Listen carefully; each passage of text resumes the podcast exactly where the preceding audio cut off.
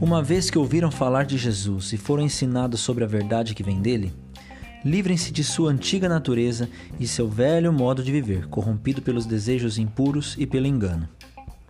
Deixem que o Espírito renove seus pensamentos e atitudes e revistam-se de sua nova natureza, criada para ser verdadeiramente justa e santa como Deus. Efésios, capítulo 4, de versos 21 a verso 24. No processo de santificação, há um antes e um depois. Paulo aqui usa uma comparação da troca de uma roupa usada por uma veste nova. Acho que todo mundo, depois de um dia inteiro de trabalho, só trocaria de roupa após um belo de um banho, não é mesmo? O processo de santificação é assim. Você deixa os hábitos do mundo, que é a velha roupa, e vai se limpar.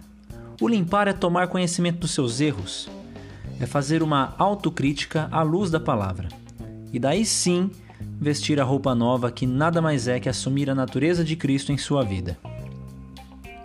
Diariamente, você precisa dizer um não bem grande para os seus pensamentos e hábitos carnais. E dizer um sim muito firme para Cristo. Negar a natureza humana e pensar com a mente de Cristo é igual escovar os dentes. A gente faz todo dia e faz várias vezes ao dia.